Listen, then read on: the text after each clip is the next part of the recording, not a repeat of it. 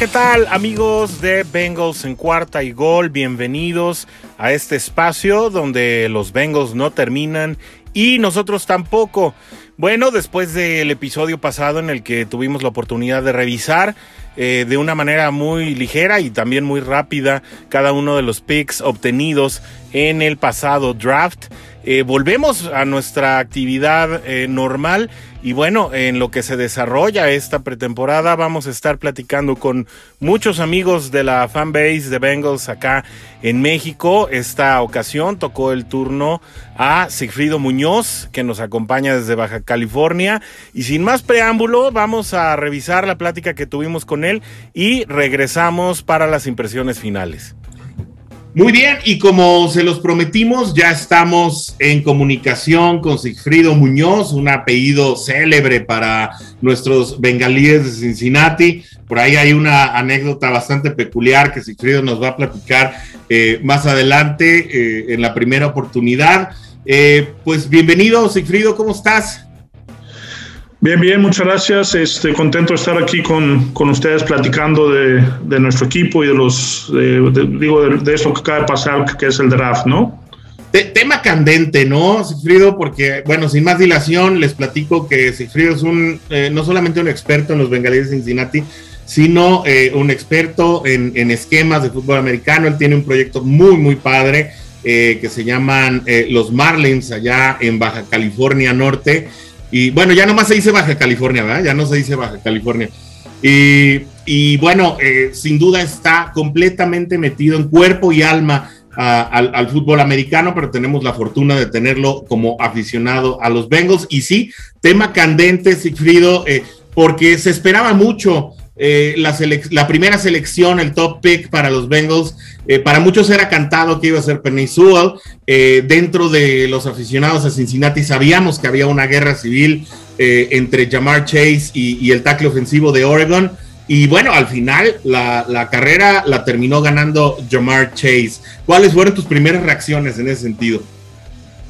mira, digo, yo desde hace tiempo era del equipo Chase entendiendo un poquito lo que había hecho Cincinnati en, el, en la agencia libre, eh, venía ya un tema de reforzar una de las situaciones que, le había complicado en la temporada anterior, ¿no? Se contrató a, Riley Reef, que es un tackle ofensivo derecho, que sustituye a Bobby Hart, que era el eslabón débil eh, de la línea ofensiva. Dilo claro, era una pesadilla.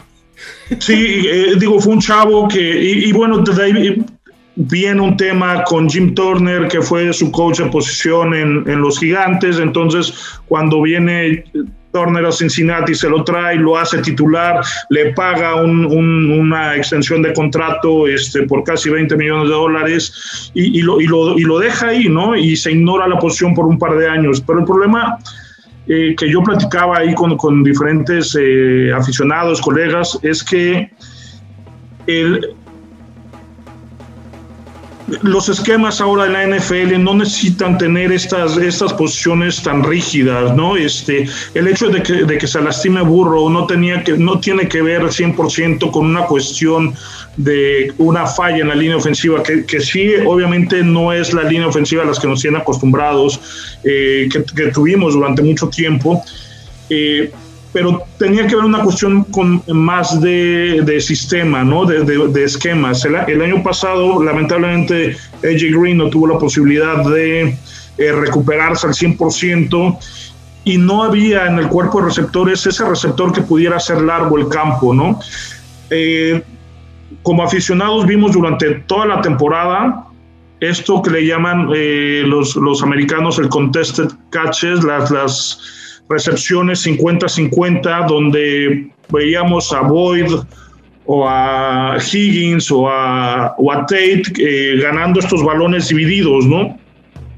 Que, que, sí, que en sí es, algo espectacular, pero realmente te, te muestra una carencia de, de, esa separación que deben de tener los receptores abiertos eh, para poder desmarcarse, ¿no? entonces yo creo que Chase les da esto y ayuda mucho eh, de esa manera el equipo está protegiendo a, Burrow eh, de manera esquemática, ¿no? Entonces, al, caerse la, en la contratación de Kenny Galloway, eh, creo que ahí es cuando se define a llamar Chase por encima de, del tacto ofensivo de Oregón, ¿no? Sí, completamente de acuerdo. Y yo creo que un dato relevante que, que tú también tienes muy presente es que un tercio de las capturas eh, que sufrió Joe Burrow el año pasado fueron precisamente porque no encontraba el receptor abierto eh, y tenía que retener de más el balón o tenía que moverse hacia los laterales, salir de la bolsa de protección. Bolsas que también, eh, yo estoy de acuerdo con todo lo que tú dices, sin embargo sí hay que, sí hay que señalar que, que bajo el esquema de Jim Turner la bolsa colapsaba muy rápido, ¿no? es decir, Burrow llegó a desarrollar el instinto para hacerse eh, hacia las fronteras de la bolsa de protección según el flujo de la jugada, porque sabía que en el momento en que colapsara la, línea tendría que salir.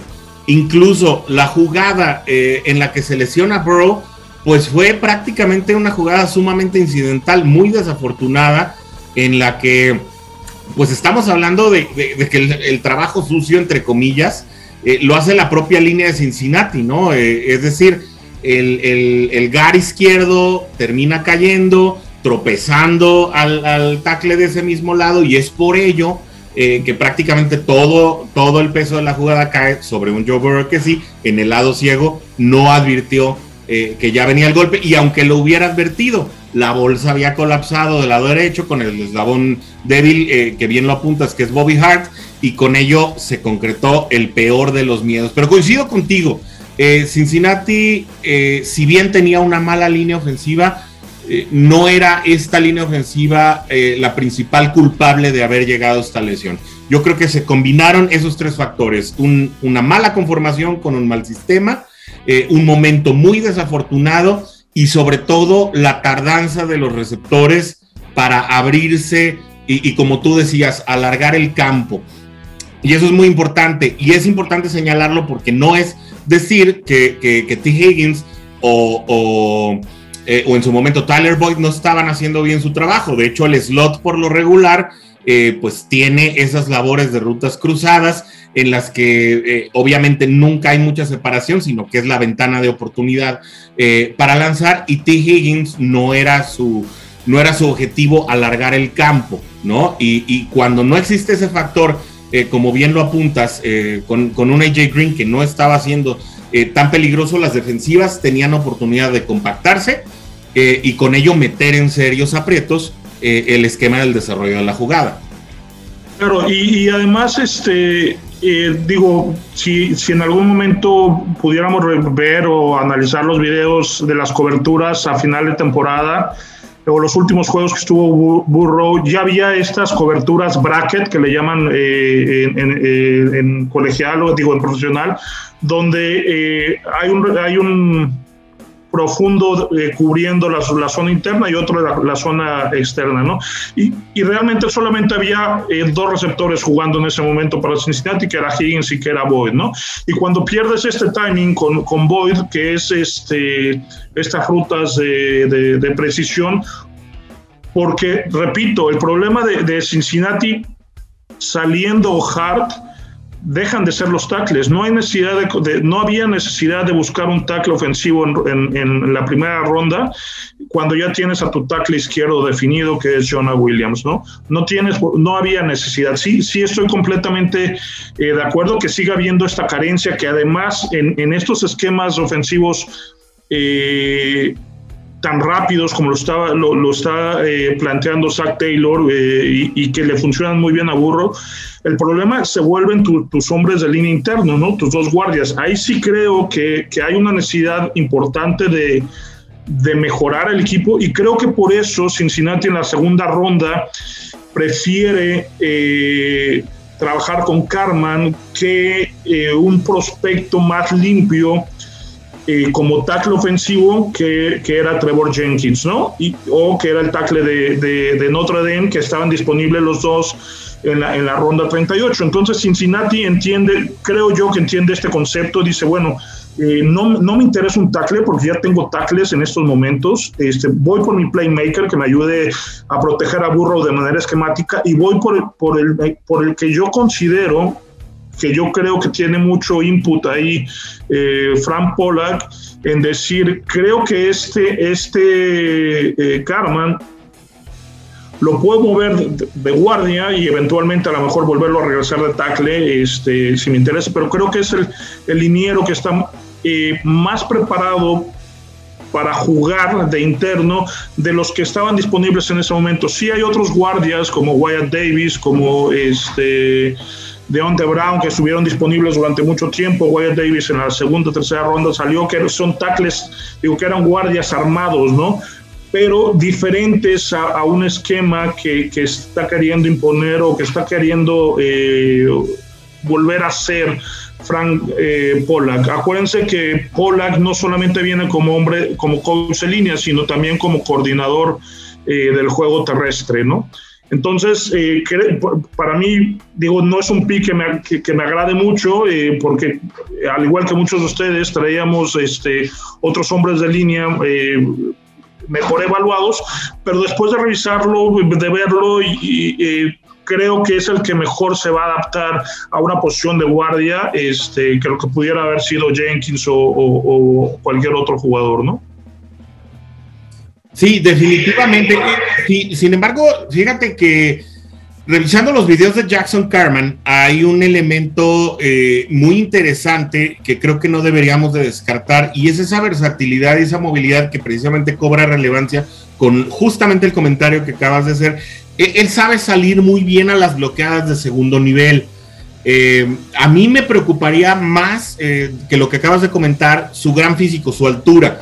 Tiene demasiada altura y, aparentemente la protección de pase no es uno de sus fuertes. Es decir, Jackson Carman es un jugador que llega a Cincinnati específicamente, creo, a ayudar con el juego terrestre, que también sufrió mucho el año pasado. Es decir, eh, los corredores de Cincinnati difícilmente encontraban eh, una avenida por la cual transitar. Por supuesto, hubo jugadas en las que encontraron algunas, eh, algunos espacios eh, ligeramente reducidos y que con la habilidad y el talento, tanto de Mixon como de Bernard, incluso en los últimos, en, los últimos juegos también ya, ya los, este, los, los backups de los dos titulares eh, estuvieron teniendo pues actuaciones ligeramente destacadas. Recordamos aquel juego contra Dallas en que jugaron todos los que estaban disponibles en ese momento, ¿no?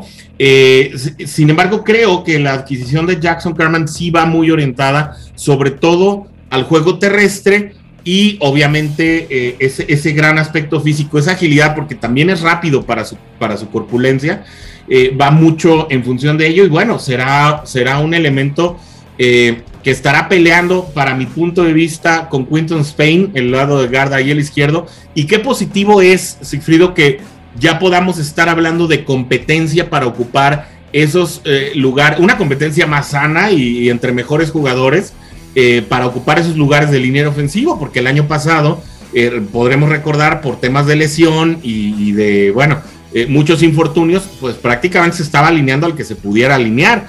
Incluso BJ Finney por algo no entró en los planes eh, ni de Pollack ni de, ni de Taylor para este año, ¿no?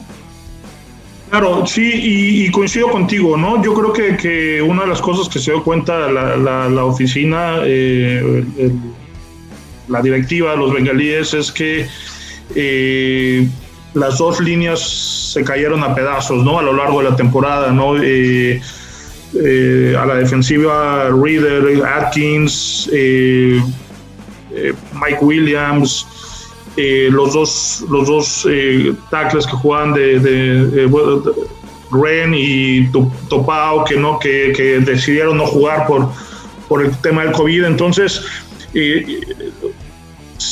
para el mes de octubre estábamos jugando con, jugadores que eran que habían estado que eran agentes libres no jugadores que yo en algún momento lo comenté que en ningún equipo podían jugar, ¿no? A Manny Bledsoe, incluso el regreso de, de Marcus Hunt, un viejo conocido de la afición, ¿no?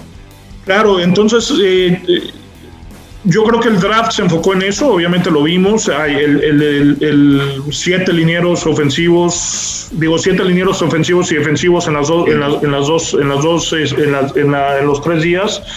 Y este y creo que el, que el, equipo entiende eso, ¿no? Que, que debe de, tener cuerpos suficientes para poder aguantar una temporada eh, tan larga, ¿no? Ahí a lo mejor, y es, y es un tema que, que, habría que debatir, este, la cuestión del staff médico, ¿no? El, el, el que los chavos constantemente estén lastimando y, y, y que tengamos, incluso dicen la, la, maldición de los Bengals, ¿no? Todos nuestros primeros picks están, eh, se lastiman, llegan lastimados o no pueden jugar, ¿no? Entonces, este, sí, yo creo que, que en, en, ese aspecto eh, se, se, refuerza el equipo y lo que, lo que tú dices, ¿no? Hay una competencia en todas las posiciones y más allá de, de, que tengamos muchos cuerpos en las dos líneas, eh, por tantos picks y por, la gente que regresa el año pasado, creo que le da las herramientas a, a, a Frank Pollack y a, al, al coach de línea defensiva de poder realmente trabajar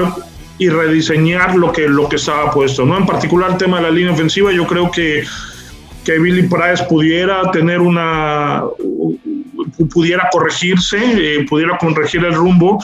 Este, hay una competencia también entre eh, el, el, el, tema, bueno, eh, Price con Hill, que, que, fue tomado en la, en la cuarta ronda.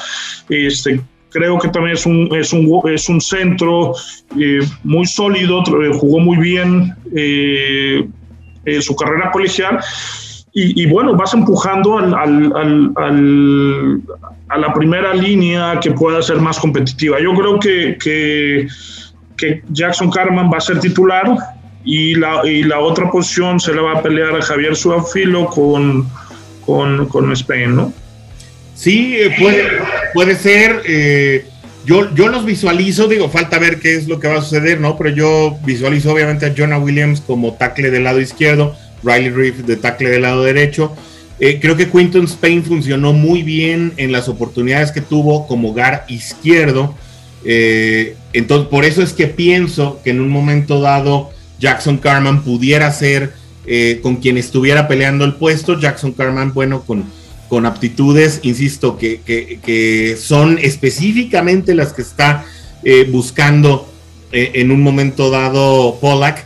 el centro, pues bueno, ese ya, ese se tiene ese se tiene ya muy, muy bien definido, si es que obviamente puede regresar eh, de, esa, de esa lesión, Trey Hopkins, y eh, tal vez eh, Spain pudiera estar sí luchando, incluso se me ocurre en este momento, no solamente con Carman, sino con su afilo del lado derecho, es decir, que exista ahí una competencia sana por, por ocupar el puesto de guard derecho e izquierdo por parte de Spain, según sea el caso y según vaya eh, obviamente el desenvolvimiento de Carmen. Creo que mucho lo iremos sabiendo en, pretemporada acerca de cómo se vaya perfilando eh, la escuadra titular, pero sin duda va a ser eh, una muy buena pelea ahí entre, entre Gares, situación que pues no habíamos tenido francamente en los últimos tres años. Bien lo dijiste, 10 elecciones, Sigfrido. Eh, son 10 elecciones que llegan, uno de ellos es pateador, viene a resolver un problema de sobra conocido, eh, protagonizado eh, el, año, el año pasado, eh, pues por Randy Bullock y Austin Seibert, que bueno, pusieron en serios predicamentos al equipo. Del, del resto, de, los otros de las otras nueve selecciones que pudimos ver que, que bien apuntas, siete están enfocadas a las líneas de ambos lados de la cancha. ¿Cuál es tu selección favorita? Digo, quitando obviamente lo que, lo, lo que va a hacer Chase, que estoy seguro eh, que va a competir por el novato del año. Este, yo creo que eh, me gusta mucho lo, lo, lo. Digo, yo lo traía como un pick de segunda ronda cuando lo platicaba ahí, y con ustedes. Este, es, es, un, es un chavo que llega a sustituir lo que había hecho Carl son muy similares este, en estilos de juego, eh, pero el, el, creo que el, lo que, el pick que, que, más me gusta es este eh, Cameron Sample. es un, es un twinner eh, o es un, es un jugador que, que, no es el prototipo de ala defensiva y, y, no es tampoco el prototipo de tackle defensivo, pero que tiene las cualidades de, para poder jugar las dos posiciones, ¿no? Es un, es un, es un muchacho que creo que no estuvo bien utilizado en, en, en Tulane, que lo dejaron pues, freelancear mucho donde él, el, donde él se acomodara, pero creo que tiene las cualidades para ser este, un extraordinario jugador, ¿no? Ojalá este, tenga las oportunidades, porque bueno, están... Eh, creo que van a empezar jugando de, de, manera, la mayoría de los snaps los va a jugar eh, Hendrickson con, con Hubbard en la defensiva base y, ya cuando venga un níquel, una posición, una, una defensiva de pase, van a meter a Hubbard de, inside y van a meter a Osai de, de Edge, ¿no? De Rusher. Entonces, ojalá tenga las oportunidades, pero creo que, que es, un, es un chavo que puede sorprender mucho. El tema de Chris Evans, digo, fue mal utilizado en, en, Michigan. Creo que el chavo también tiene muchas cualidades este, para, para poder ser un, un, corredor exitoso. Eh, es un poquito lo que teníamos con, con, con Bernard, ese, ese corredor de terceras oportunidades, que sabe cachar bien el balón, que es explosivo. Eh, creo que, puede ayudar. Sí, sí, también que es muy bueno en las protecciones de pase, ¿no? Entonces creo que, que, eso puede, que él puede ayudar mucho, ¿no? Y una selección que creo que va a ser también este, muy importante, ya lo mencionaste tú, es el tema de, de McPherson, ¿no? Este es un, es un pateador, es el pateador, el mejor pateador de colegial que viene eh, que, que sale este año, tiene una pierna muy fuerte, habrá que ver cómo se acostumbra a, patear en, en, climas eh, fríos, como es Cincinnati, digo, viene de Florida él. Entonces, este, en general a mí me gustó mucho el draft, ¿no? Este, yo en algún momento platicaba con ustedes, hubiera escogido a, Osai de segundo, a Carmen de tercero, así, así lo traía yo. Este, pero bueno, digo, a final de cuentas, eh, creo que el equipo se refuerza en todas las, en todas las posiciones. Eh, no había, eh, a lo mejor hubiera, um, hubiéramos tenido un corner por el tema de los contratos cortos que se les dio a los, a los agentes libres que se firmaron este año, pero no había necesidad de, de, arriesgar en algo más, ¿no? Este, a lo mejor por ahí se menciona un tema de liderazgo o, de una presencia veterana eh, con los linebackers. Creo que no es necesario, creo que Pratt y, Wilson deben de dar el brinco este año. Eh, las líneas defensivas, eh, el tema de, el tackle defensivo de LSU que, que viene de backup de, de Readers, creo que, que, va a servir mucho. Entonces, en general veo el equipo bien, que, que pueda competir, ¿no?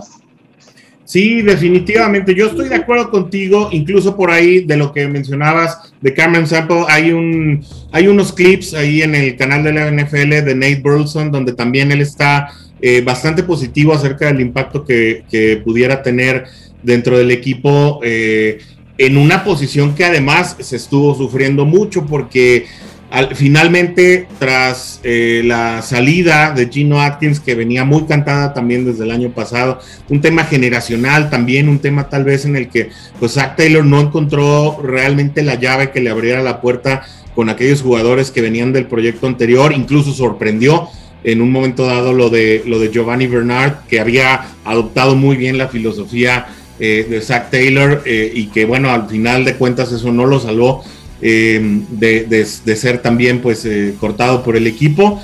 Eh, obviamente el tema de Ivan McPherson pues era necesario, como bien lo, habíamos comentado. E, e incluso se ven hasta la sexta ronda con la llegada de, Trey Hill, como, como lo mencionabas. Bueno, incluso el mismo Tyler Sheldon, que, que, hay una foto ya muy, muy famosa donde está cargando a Joe Burrow y ese, e, esa conexión eh, eh, previa que, ya existe entre ellos, pues también puede ser muy benéfica para la, para la química y para el estado de ánimo del equipo, sobre todo pensando en que pues Joe Burrow será el líder anímico y moral de este equipo y conviene tener a estas, a estas figuras eh, como Sadius Moss, que llegó, gente de LSU. Que, que, que, ya estuvo bajo el liderazgo de Burrow y que le van a dar esa acreditación y que pueden ser contagiosos, ¿no? Al resto de la, de la generación. Finalmente, eh, finalmente T. Higgins y es decir, los jugadores de la, de la camada del año pasado y todos los que se han ido integrando a, Bengals en recientes años, pues hablan de, de, las características, de las cualidades eh, de Burrow como líder y sin duda si, si este es eh, el nuevo líder de la jauría, pues en definitiva hay que ponerle gente que le dé esa acreditación alrededor. Claro, y además el equipo el año pasado lo compró muy bien, ¿no? O sea, el liderazgo de Burrow se demostró que fue capitán en su año de novato, ¿no? Sí. Y, y más allá de, de digo, eh, de, continuar este debate de que hubiera sido mejor el dinero ofensivo y, al playmaker que agarramos, creo que eh, Burrow te da eso, ¿no? Es, es, es sacarle provecho al, Mercedes-Benz, al Ferrari que tienes, ¿no? Este, y creo que eso se lo das poniéndole las armas eh, necesarias para que él pueda ser exitoso, ¿no? Si tuviéramos a Andy Dalton, estoy seguro que el pico hubiera sido eh, Peney Subil, ¿no?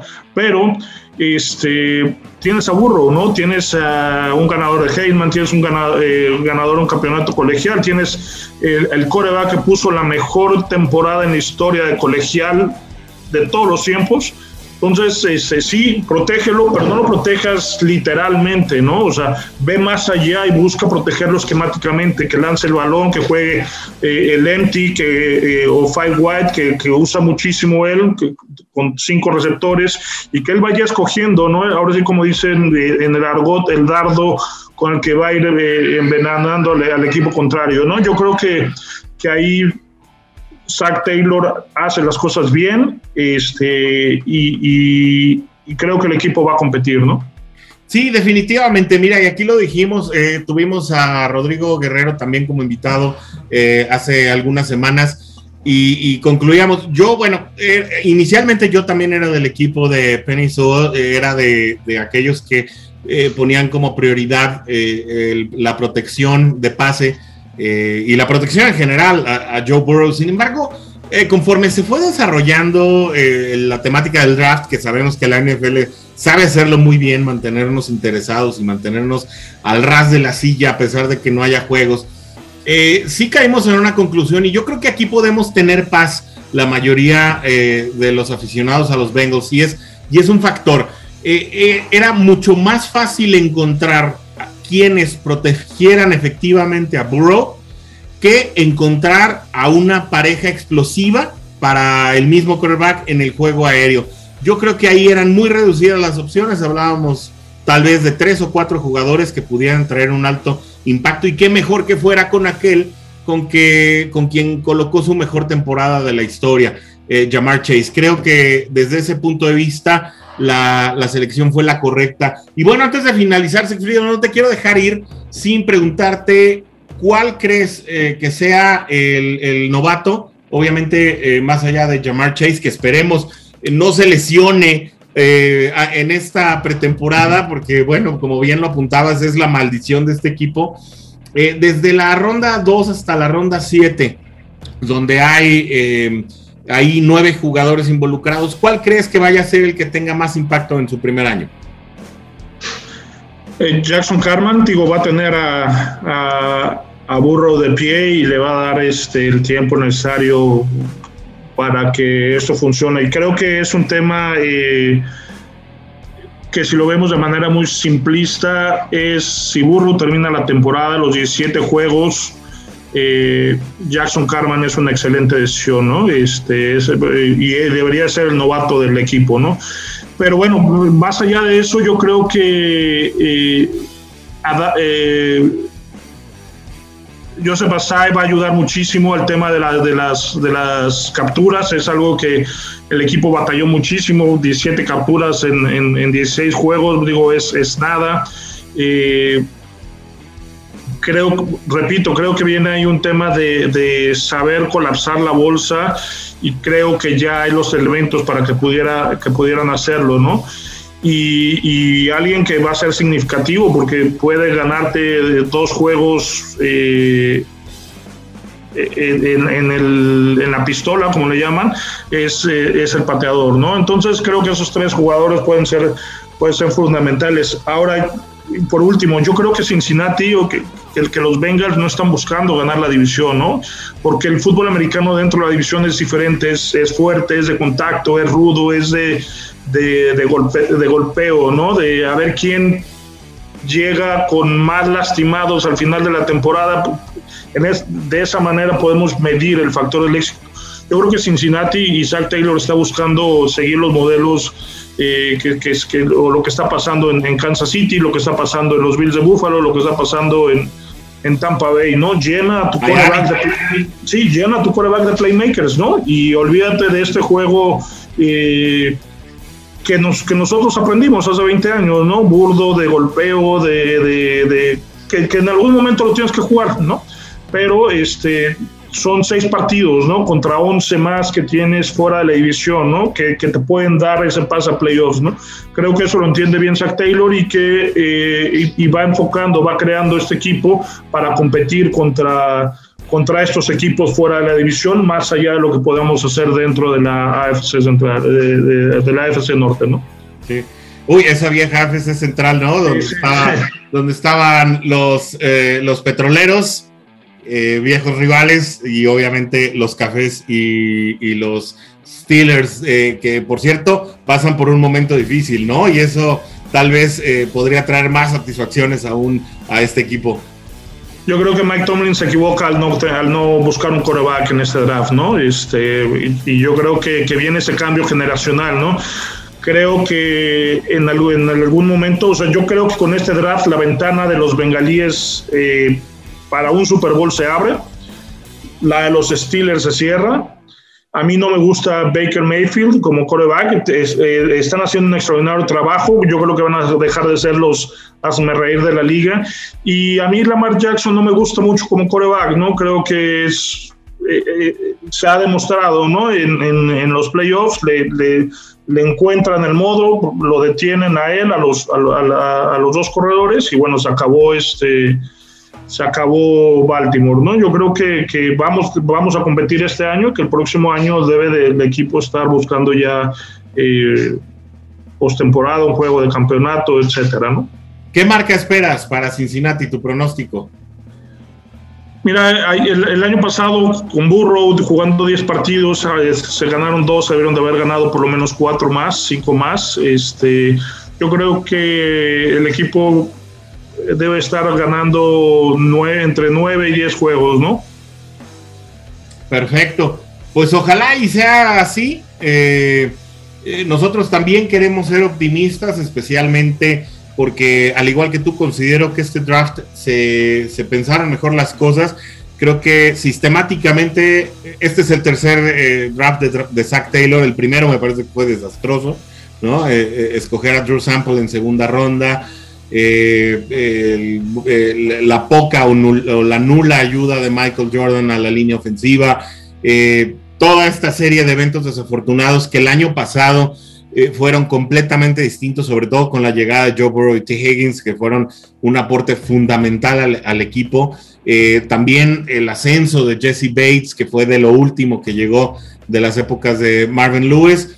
Eh, eh, sin olvidar las contrataciones que se hicieron el año pasado y este, pues sí, redondean a un equipo de Cincinnati que, que en el papel luce mejor, ahora falta obviamente redondearlo, no hay que olvidar que, como dices, Cleveland está haciendo muy bien las cosas también, tienen una plantilla muy, muy poderosa eh, y bueno, eh, sí, el problema de Baltimore, como bien lo apuntas, o el problema de Lamar Jackson y, el tipo de, de, quarterbacks de ese estilo, pues es que cuando se les descifra una vez, se les descifra para siempre, ¿no? Y, eso sucedió en su momento con Deshaun Watson, sucedió en su momento con Colin Kaepernick, con estos quarterbacks muy movibles, pero que no se abren muchas ventanas de oportunidad en juegos cerrados. Eh, de manera que, bueno, eh, esperemos que también Joe Burrow pues, pueda regresar, regresar al nivel que le vimos y obviamente dar el estirón hacia adelante. Eh, pues Sigfrido, no me queda más que agradecerte mucho tu intervención eh, tan valiosa y esperada. sin duda te tendremos de regreso acá en cuarta y gol eh, de los Cincinnati Bengals. Y pues invitamos al público a que se mantenga pendiente de más intervenciones eh, de, lo, de, esto, de, nosotros, que somos los fans de toda la vida y que queremos obviamente ver al equipo salir adelante. Sigfrido, muchísimas gracias. Muchísimas gracias, Orson, por la, por la invitación. Y bueno, estamos aquí este, eh, con muchas expectativas de que el equipo ya se muestre, podamos conocer ya el, calendario para empezar entonces a, adivinar, ¿no? Y a, jugar ahí con, con las fechas. Y ojalá eh, también podamos planear, ¿no? Poder ir a verlos en alguno de estos juegos, ¿no? Ojalá, ojalá. Muchísimas gracias, Sigfrido. Nos volvemos a saludar muy pronto. Gracias, buen día, hasta luego. Hasta la próxima. Bueno, y esa fue la plática que tuvimos con Sigfrido en esta ocasión. Eh, esperen y comuníquense con nosotros para ser invitados a futuras emisiones de este podcast. Nos ha encantado eh, tener la voz de distintos aficionados en este análisis de lo que se viene para una temporada que promete más que las anteriores para este equipo de Cincinnati, en el que esperemos tener muchas más satisfacciones y mucho mayor espectacularidad de la que hemos tenido en estos primeros años de la gestión de Zach Taylor. Por ahora nos despedimos de este espacio de Bengals y cuarta y gol. Esperamos eh, tenerlos de regreso en nuestro siguiente capítulo. Nos despedimos por ahora. Hasta la próxima.